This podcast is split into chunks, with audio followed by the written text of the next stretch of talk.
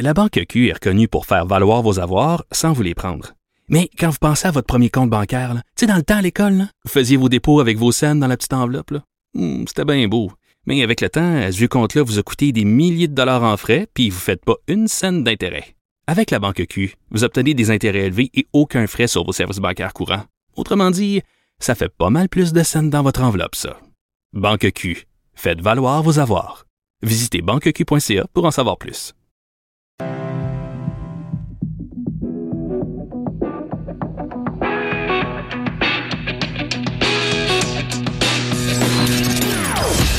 Opinions bien à elle. Sophie Durocher. Son franc-parler ne laisse personne indifférent. On n'est pas obligé d'être d'accord. Bonjour tout le monde, c'est Sophie Durocher. Très contente de vous retrouver. On est vendredi et c'est le 15 novembre 2019. Vous savez, si on devait résumer la dernière euh, décennie, le mot, les deux mots qui pourraient peut-être euh, vraiment résumer cette décennie, les deux mots qu'on a peut-être prononcés le plus souvent, c'est fake et news. Bon, évidemment, c'est beaucoup Donald Trump qui a parti cette, cette tendance-là en accusant constamment les journalistes de faire du fake news, donc des fausses nouvelles. Mais des fois, les, les fausses nouvelles viennent pas de là où on les attend. Alors hier, en France, on a eu vraiment l'occasion de voir la construction quasiment en direct d'une fausse nouvelle. Alors, je vous explique un petit peu de quoi il s'agit. Il y a un philosophe français très connu qui s'appelle Alain Finkielkraut, qui est euh, un auteur prolifique. Vous vous rappelez, Nouveau désordre amoureux avec euh, Pascal Bruckner. Bref, c'est quelqu'un qui est habitué de se prononcer sur toutes sortes de sujets dans la vie euh, politique, dans la vie des idées en France. Et il était invité sur un plateau de télé en France pour débattre de la notion de c'est quoi la rectitude politique. Face à lui, il y a une féministe française très connue, une militante, une ardente militante qui euh, euh, utilise régulièrement l'expression la culture du viol. Alain Finkielkraut, c'est quelqu'un d'une autre euh, d'une autre génération et lui, il a un problème avec la notion de culture du viol. Bref, ça a donné lieu à une discussion très agitée entre la jeune féministe et le philosophe plus âgé. À un moment donné, la jeune féministe s'en prend à M. Finkelkraut en lui disant, vous avez osé défendre Roman Polanski, le cinéaste, vous avez osé banaliser le viol. Alain Finkelkraut est très fâché de ça et lui répond de façon ironique. On va écouter leur échange. Quand vous dites ça, Monsieur Finkielkraut, le message que vous envoyez à toutes les petites filles qui ont été violées dans ce pays, Voilà, eh ben, c'est je le message que hommes, pas violer grave. les femmes. D'ailleurs, je viole la même tous les soirs. Vous n'avez pas le droit de dire Ah, ça. attendez, Mais tous les soirs. Vous n'avez pas les- le droit de dire marre, ça, Monsieur. Non, mais c'est pas second drôle. Mais c'est pas du second degré, ça s'appelle, C'est pas pas drôle. Vous êtes, vous êtes, vous êtes absurde.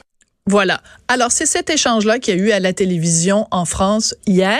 Alors, vous noterez, bien sûr, dans le ton d'Alain Finkielkraut, il n'est pas en train de dire je dis aux hommes de violer les femmes. Il n'est pas en train de dire sérieusement je viole ma femme tous les soirs. Il est en train d'ironiser. Et il accuse d'une certaine façon la femme qui est en face de lui de caricaturer son propos. Et en utilisant le deuxième degré, le sarcasme, l'ironie, il dit, ben oui, c'est ça, un coup parti. Dites donc que j'encourage les hommes à violer les femmes. Dites donc que je suis quelqu'un qui viole sa femme tous les soirs. C'est ça qu'il dit, Finkielkraut. Mais c'est pas comme ça que c'est sorti dans les médias. Les gens ont isolé la seule phrase de Alain Finkielkraut, je j'encourage les hommes à violer des femmes. Et là, les féministes des deux côtés de l'Atlantique sont partis avec ça en disant Finkielkraut encourage réellement les hommes à violer des femmes. C'est comme ça qu'on construit du fake news. C'est comme ça précisément qu'on construit une fausse nouvelle. On prend une phrase isolée de son contexte, on dit pas ce qui s'est dit avant, on dit pas ce qui s'est dit après, et surtout on ne tient pas compte du ton, du ton sur lequel ça a été dit.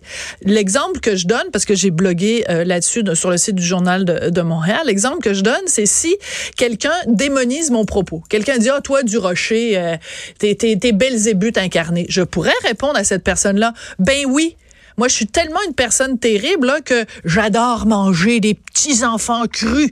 Puis d'ailleurs, ce soir, je vais rentrer à la maison, m'a kidnappé le fils du voisin, m'a le faire cuire sur le barbecue. Est-ce que vous pensez sérieusement que les gens vont m'accuser de d'être, de faire du cannibalisme de kidnapper les petits-enfants? Non, c'est de l'ironie. Je pense que dans les écoles, on devrait donner aujourd'hui des cours d'ironie 101, sarcasme 101, deuxième degré 101. Alors arrêtez, il y a des gens de ce côté-ci de l'Atlantique qui arrête pas de dire ah Finkelkraut de toute façon c'est un vieux crétin ça fait longtemps qu'il dit des niaiseries puis tout ça venant de gens qui peut-être ont jamais ouvert un livre d'Alain Finkelkraut mais en tout cas ça c'est un autre débat. Bref arrêtez de faire du fake news. Non le philosophe Alain Finkelkraut n'est pas devenu gâteux. Il n'est pas devenu quelqu'un qui encourage les hommes à faire à violer. C'est quelqu'un qui manie fort bien l'ironie. Peut-être que dans ce cas-là ça a été un petit peu maladroit parce qu'il s'est emporté mais quand on a en face de soi une militante euh, féministe un peu hargneuse, peut-être que ça nous fait euh, ça nous fait utiliser un ton qui est pas compris de tout le monde. Alors voilà, c'était mon long éditorial du 15 novembre 2019.